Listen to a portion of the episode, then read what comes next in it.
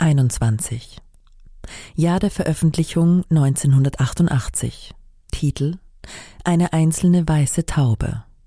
Designer Iko Tanaka. Kommentar vom Designer. Dieses Plakat zeigt als Motiv eine einzelne weiße Taube. Die Verwendung einer Taube als Friedenssymbol auf Anti-Atomkraft-Plakaten ist zu einem Klassiker geworden, aber als visuelle Sprache, die den Menschen auf der ganzen Welt gemeinsam ist, hat sie höchste Universalität.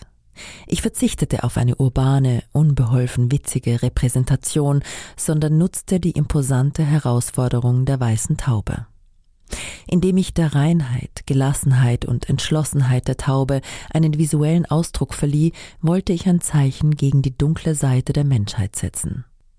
Obwohl die Taube mit einem Zirkel gezeichnet wurde, hatte ich die Taube auf einem Pfirsichzweig von Kaiser Huizong, China 1082 bis 1135, im Sinn und wollte ein Plakat schaffen, das von orientalischen Ideen durchdrungen ist, anstatt etwas im westlichen Stil.